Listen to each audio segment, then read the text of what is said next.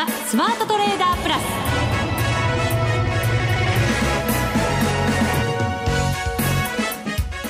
全国のリスナーの皆さんこんにちは。内田まさです。ここからはザ・スマートトレーダープラスをお送りしていきます。まずはこの方にご登場いただきましょう。国際テクニカルアナリスト福永博之さんです。こんにちは。よろしくお願いします。よろしくお願いいたします。はい。ここ2週間、はい、電話での出演が続きましたが。帰ってまいりました皆様。今日は生身の 福永さんがスタジオに今はいおります。いてくださってます。心強いです。電話でねお聞き苦しかったかと思いますがいやいやよく聞こえましたよ。大丈夫でした。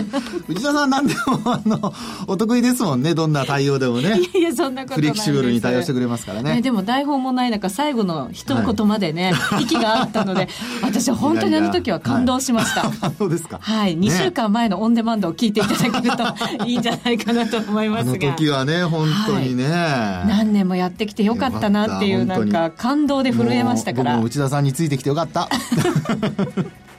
すいません、なんかこう、リスナーの方にはなかなかちょっと分かりづらい会話をしてしまいましたが、はい、3週間ぶりにお会いしましたので、はい、はい、そんな会話もさせていただきました。はい、さあ、この方も来てくれました。花子ちゃんです。お久しぶりです。よろしくお願いします。お願いします。花子ちゃんともなんかダービーがないと会えなくなってきてますからね。もう忙しそうですよね。ダービーキャラになって。ダービーキャラ。ダービー花子です。ダービー花子。解明しますか。そうなんだ。よし。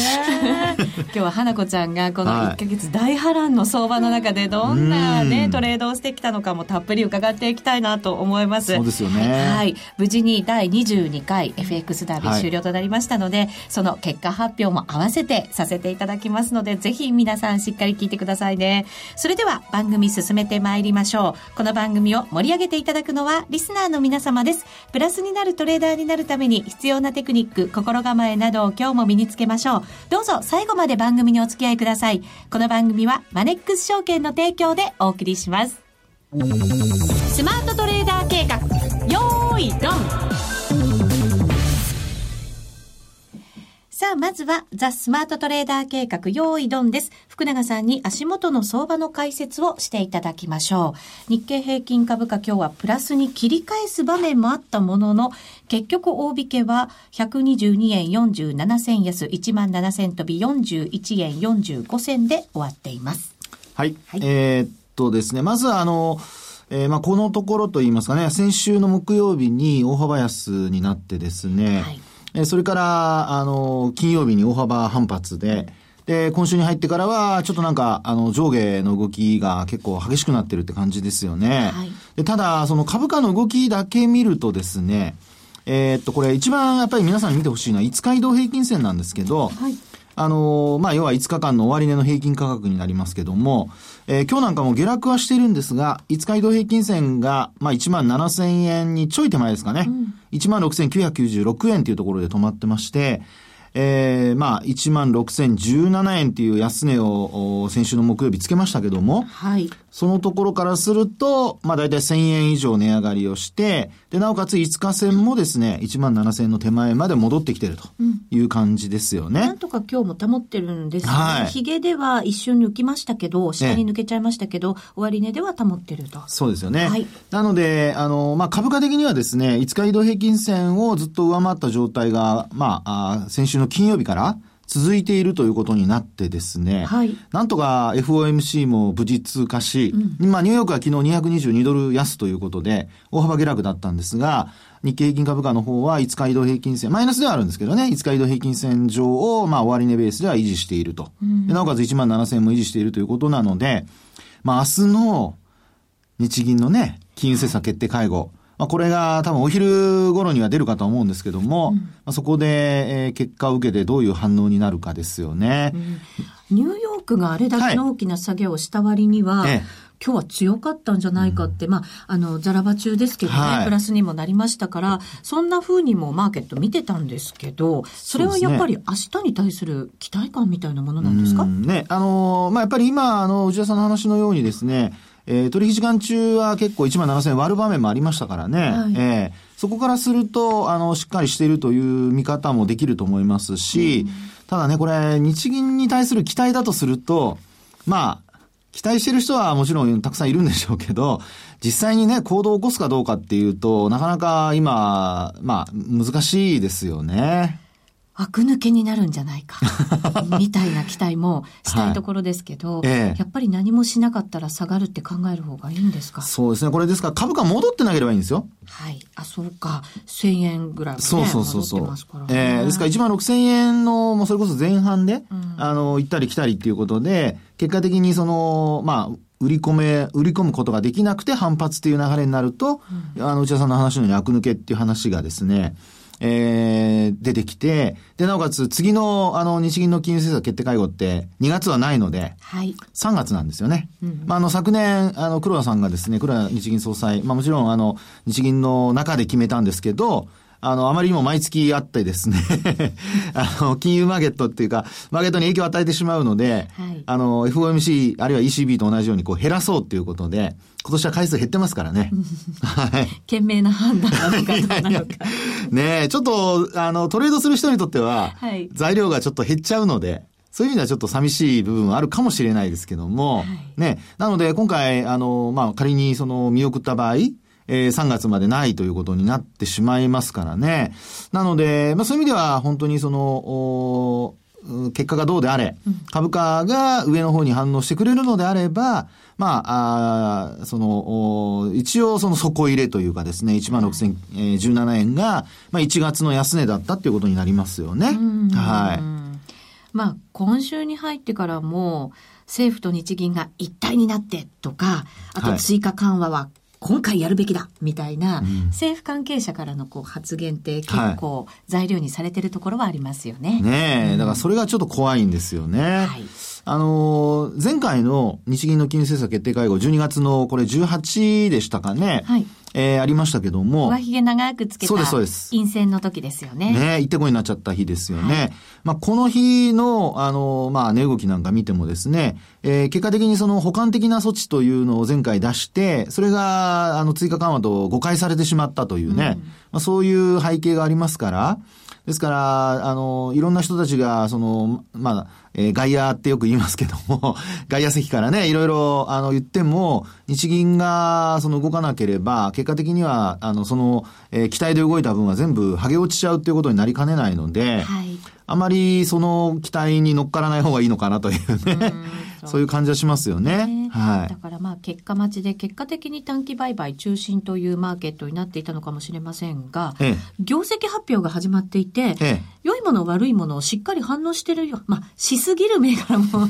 ありますけど、あの、はいそういうのは材料にしっかりなってるんですねえ。。そうですね。あの、ただですね、これ、ええあの、一株当たり利益 EPS ってありますけど、これを見るとですね、うんえー日経銀株価の EPS って、あの、3ヶ月前、ちょうど決算発表始まる前のところと比較すると、だいたい60円ぐらい落ちてるんですよね。あ、そうなんですか。えへええ。あのー今日のデータはまだ見てませんけど、ええ昨日で1万2000円前後なんですよ。はい。でそう考えるとですね、その前が1万、あ、失礼、あの、えー、1260円ちょっとだったので、はいまあそういう意味では60円ぐらい今落ちていてです今、ね。1200前後ですね。200円前後ですね。ははいい。ということで、えー、まあ、PR が14倍台、あるいは13倍まで落ちたっていう話は出るんですけど、うん実際にはですね、えー EPS は落ちてきているので、PR がですね、上昇してしまう可能性もなきにしもあらずと。割高になっちゃう。可能性はあるってことですね。で、まあ、ただ、あの、先ほどのあの、テクニカル的な話で言うとですよ、あの、6月24日がこれ取引時間中の高値なんですけど、はいその前のですね、これ10月、昨年の、えーごめんなさい、2014年ですね。14年、はい。はい、2014年の安値が、あのー、14,532円っていうのがあるんですよね。はい。で、これ、あのーこの値幅の、おー76.4%押しのところ、うん。そうするとこれが1万6000飛び45円なんですよね。ほで、今回17円じゃないですか。そうですね。ね。20円弱。ええもう本当に十数円の違いでうん、一応下げ止まっているので、はい。まあそういうふうに考えますと、EPS の、おまあ、低下分、あるいは悪化分っていうのは、ひょっとしたら株価的には先行して織り込んでる可能性もあるかなってところありますね。うん今回のこの下落いろんな要因言われてましたけど、やっぱり業績のその悪化という部分をしっかり織り込んだ動きだったとも言えそうですね。そうですよね。ですから、あのーまあ、ここで、本当にあの、業績のですね、大幅なこう低下というのがこう回避されれば、うん、まあ、基本的にはあの織り込んで、で、あとはまあ上がらないまでも下がらないというですね、はい、そうなるとあの指数じゃなくてやっぱ個別株を、えー、物色するっていう流れになっていくってことだと思うんですよね。うん、で、あの、これまで何度もお話してましたけども、あの、エリオット波動の ABC 波とか言ってですね、A 波の安値が9月の、昨年の9月の29日だったんですが、これを結果的に割り込んで、で、1万、えー、6000飛び17円まで行きましたけど、はい、これあの、こんな、あの、こういうふうな形になってくるとですね、結果的にその、前回もお話しましたけども、一旦これでもし調整が終わったんだとすれば、もう一回新しい上昇波動が始まる可能性があるんですよ。はいうんなのでですね、今回の業績っていうのは、大きく落ち込まなければ、ちょっと、あの、今年始まったばかりで来年のこと言うのはなんなんですけど、来年に対する期待というのは仮に継続するとなると、はい、株価は落ちないまでもですよ、あの、さっきの金融緩和の話もありましたけど、これがなくても、来年のあの消費税の引き上げ前にどっかでやるとなれば、うん、これは仮に支えになるじゃないですか。売り込めませんよね。はい。となるったところでですね、為替も、まあ、アメリカの景気況感、昨日 FMC で比較的強めのね、あの、まあ、見通しを示してますから、うん、まあ、そうなると118円から下にはそれほど落ちない。で、ドル円も実はあの ABC 波の C 波完成してるんですね。うん、8月の安値を切ってですね、はい、取引時間中切ってますから、まあそういう意味では為替も調整が一応進んでるという過程に入ると、ドル円もそれほど下にはいかないとなればですね、はい、あとはもう業績が良くなるか、追加緩和が行われるか。で、もしこの二つ、両方がどっかで、まあ、えー、花開けばですね、株価もドル円もひょっとしたらっていうのがあり得るんですよ。なんか久しぶりに、なんか明るい内田さんを見て僕はその、あの、悲観論者じゃないですからね。そうですよね。あの、ペシミストじゃないんでですね。まあ、オプティミストってあの、楽観論者でもないですけども、はい。あの、僕はあの、客観的にいつも見るようにしてますから。はい。ええ。私あの、福永さんの、景況感指数みたいな、はい、福ちゃん指数的なやつを毎回感じてるんですけど、おかしいな。変わってないはずなんだけど。なんとなくちょっと今上昇中な感じですね。あのー、まあ、売り込んでたらですそうそうそう。そうです、そういうことですね。うん、ですからそうなれば、あの、業績も、あのー、まあ、横ばいでいいんです。基本。はい。そうすれば、PR13 倍台が一応日経平均株価の安値ということにもなりますし、ドル円も一旦116円台つけてます、あの、割ってますから、はい、115円まで一旦つけてますんで、まあそれが一旦こう底値という形になれば、うん、まあそれこそじわじわっていうことが考えられますので、はい、ここからはその売り込む材料が出ても、その下髭つけるっていうパターン、これドル円も株も同じにですね、下髭つけるっていうパターンになった時には、結構年末に対する期待っていうのをしてもいいんじゃないかなと密かに思ってますけどね。言っちゃったら密かじゃないです結構大っぴらな感じで言ってますけど。いや、本当ね、でもこれは業績本当に大幅悪化とか、はい、来期も悪くなると思いますから、見通しがね、うん、それが本当に悪くなると、そこで耐えられるかどうかがポイントになってきますので、はい、そこをちょっと注目していただきたいなと思いますけどね。ね。はい、今週でもアメリカの方でもアップルとかボーイングがあんまり良くなくて、うんそうですね、あんまりじゃなくて結構良くなくて、はい、ショックなんて言われましたけど、ええ、今日は引け後にファナックが決算を発表していて、今期の営業益29%減少、はい、2101億円に下方修正ということなので、このあたりもやっぱり中国の影響っていうのがね、随分大きいようですから、そ、ねえー、そこがまたどうなっていくかっていうところがね、まあ、この先を考える上で重要になると思うんですけど。そうですよね。うん、で、まあ、例えばファナックにしても、あの、PR で見ると、今まだ22倍なんですよね。22倍。はい。はい、で、意外とやっぱ高いんですよね。高いですね。はい。で、日経金株価の PR はさっきお話したように14倍台の、はい、まあ、後半っていうところなので、うん、まあ、それで見ると、ええー、まあ22倍っていうのはまあ23倍に近いところなので高いんですよね。はい、で、なおかつ今の話のように29%減。今期営業益。うん、まあ、あの、えー、と、この PR 出すときには、最終的にあの、えっと、税引き後の利益で出しますからね。はい、そこがどうなるかっていうところにもよりますけども、まあ、結果的に、あの、その部分を織り込んでも、二十数倍台で止まるのであれば、これはだから織り込みってことになりますよね。そうですね。はいね、明日のちょっとパナックの動きもしっかり見ておかないといけませんね。そういうことになりますね。ですから、ずるずる下げるか下げないかっていうところが大きなポイントになってくると思いますから、はいそこをですね、参考に、えー全体相場の流れをお判断していくっていうのが、ここからのポイントでしょうね。そうですね、はい今回の決算発表、結構そういう意味では、ええいろんな注目が集まりそうな感じはしますね。ですね。まあ、ただね、あの、基礎の段階でもう皆さん10%以上の増益って言ってましたけども、はいね、来期も EPS1400 円とかいう人たちがまだいますからね。もうちょっと時間が経つと変わると思いますけど。その変化も見ていかないと。そうそう。やっぱり自分で考えないとダメですね、皆さんね。はい。頑張ります。以上、スマートトレーダー計画、用意ドンでした。これまでこんな FX はなかった。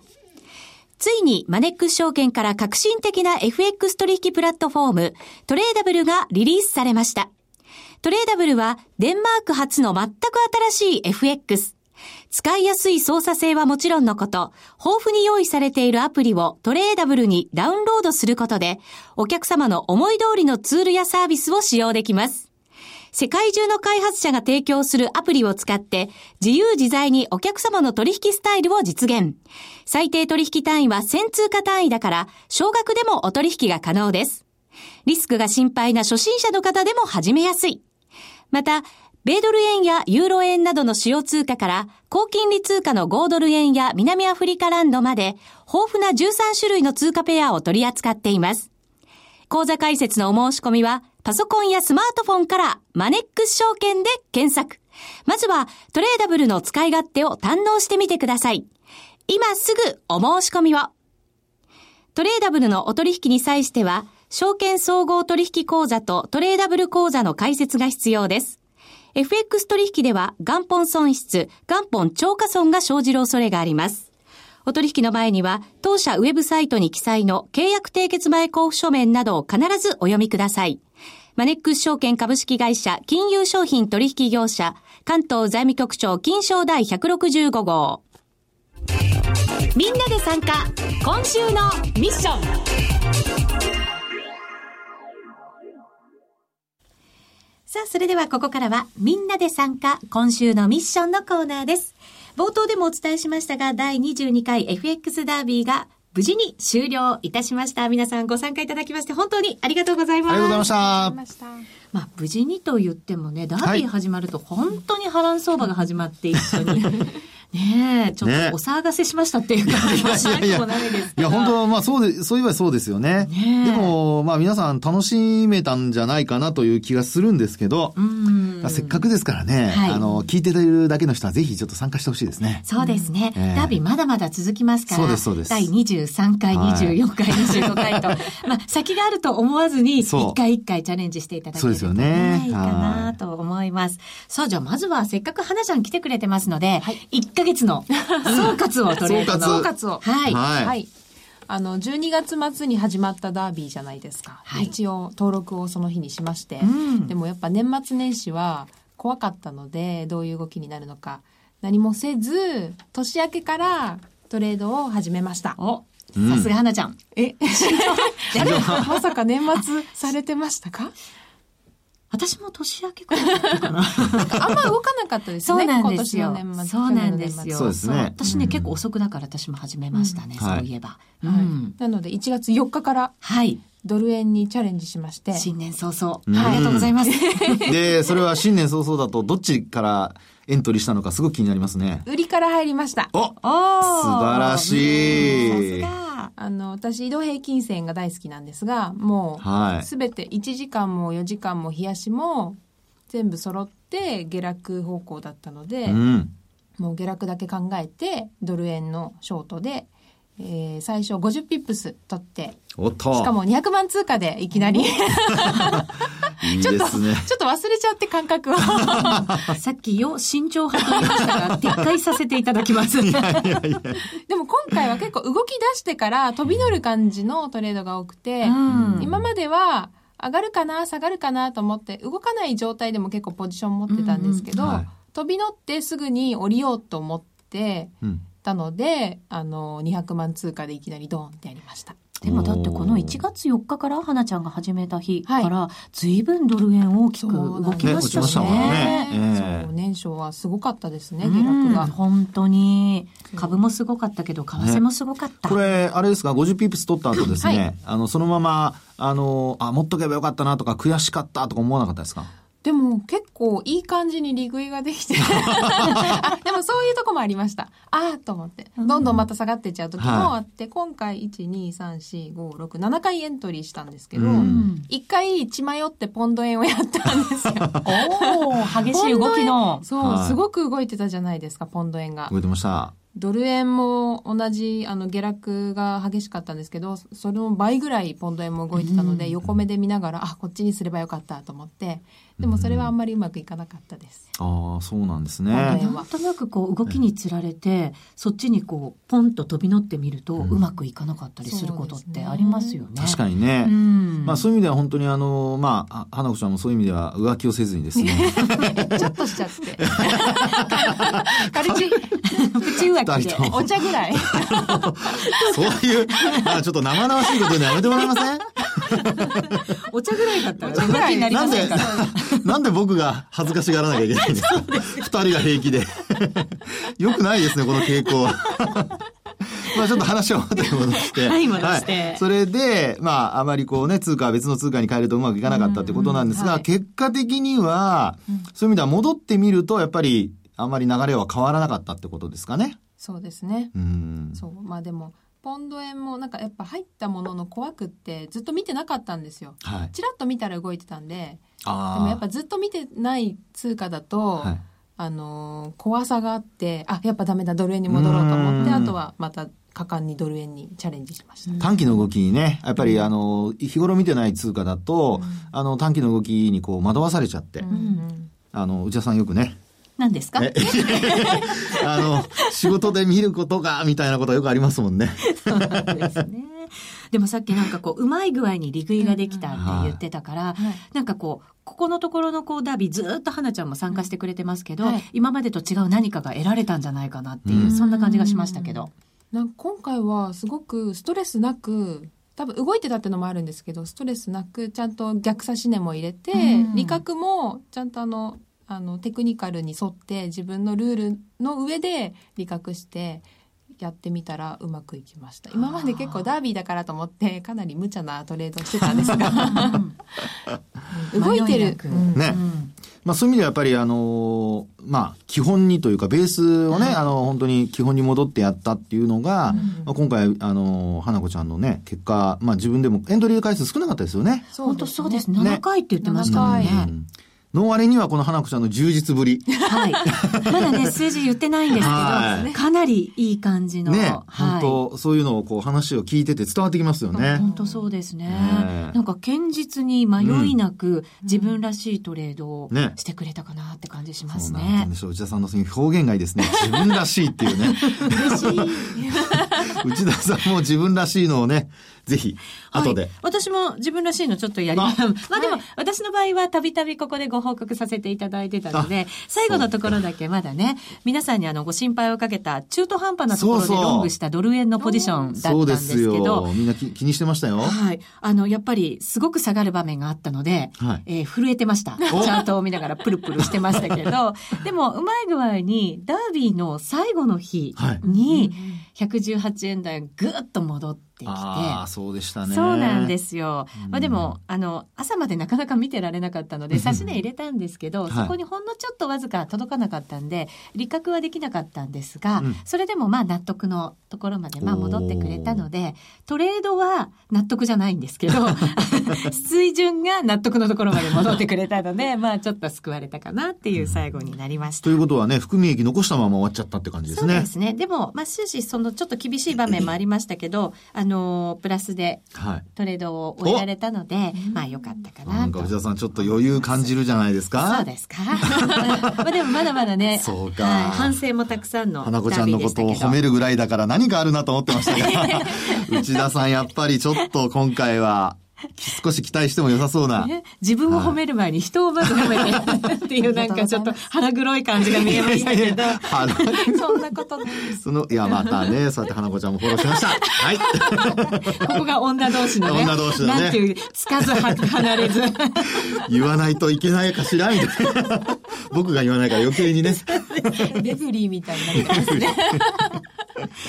さあ、ホームページにはですね、皆さんのランキングも発表させていただきましたが、あそうなんですねそうなんです。ここで福永さんから、はい上位10人のランキングを発表していただきたいと思います。お願いします。10人ですね。はい。わかりました。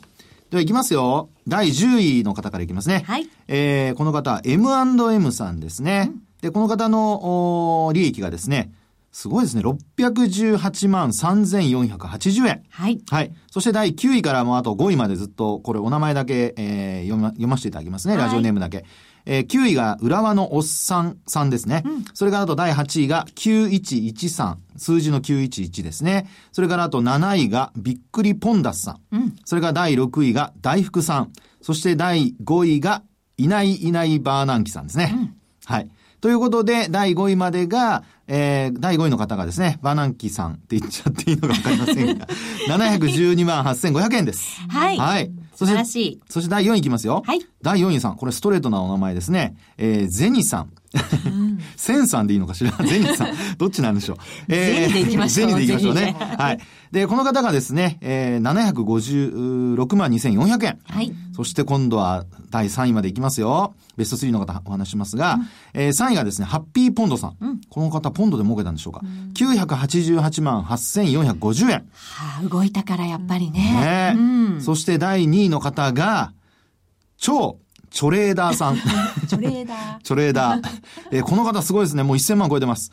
1322万8600、えーは、あごめんなさい。い1320、え、ごめんなさい。1302万2862円ですね。桁が多すぎてちょっと迷っちゃいましたけど。大変失礼しましたはい。はいここの、えっ、と、2位の方まで、M&M さん10位から、超チョレーダーさんまでの、はいえー2位の方までが、クオカード500円分、ザ・スマートトレーダープラス番組特製投資にキットカツ、キットカット、そしてマネックス証券のノベルティグッズをセットにしてお送りいたします。はいありがとうございます。ありがとうございますありがとうございます。さあ、そして、栄えある優勝は、これ、ラジオネーム間違えたらごめんなさい。すごく長いんです。いきます。えー、スーパーウルトラレボリューションハイパープレミアムジャパンスペシャル証券さん。はい。長いですね。おめでとうございます。はいはい。えー、もう次名前言いませんよ。えっと、損益だけ、えー、1597万4683円。1600万円ですよ、もう。すごい。すごいですね。ねえでも上位の方々やっぱり本当に素晴らしい利益を叩き出して、そうです。ねね FX でやっぱりここまで儲けることができるんだよっていうのをね、証明してくださいました。そうですね。はい。では、残りの二人、はい。あ、もうね、時間もなくなりそうなので言いますよ。お願いしますはい。では、えー、うっちから行きましょう。はいうっちはですね、内田さんは39位でございまして、はい144万3800円のプラスでございます。はいありがとうございますおめでとうございます。そして、花子ちゃん。花子ちゃん充実してました。たえー、順位は第22位でございまして、利益はですね、はい366万3400円でございます。素晴らしい。よく頑張ってくれました。素晴らしいよく頑張りましたねありがとうございますリアルだったらいいな。リアルだったら1000万持ってたら多分やらないでしょうね。私たちには商品は特にありませんが、はい1位のスーパーウルトラさん、はい、以下省略の方にはですね、全国共通百貨店商品券3万円分をプレゼントいたします。こちらでメールとさせていただきますので、ぜひあの、これをお参加してくださったメールアドレスチェックしていただきたいなと思います。。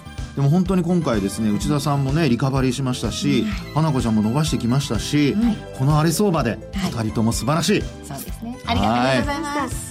はい、第23回にご期待いただきたいと思います。ここまでのお相手は、福永博之と、花子と。内田まさみでお送りしました。それでは皆さん、また来週また来週この番組はマネックス証券の提供でお送りしました。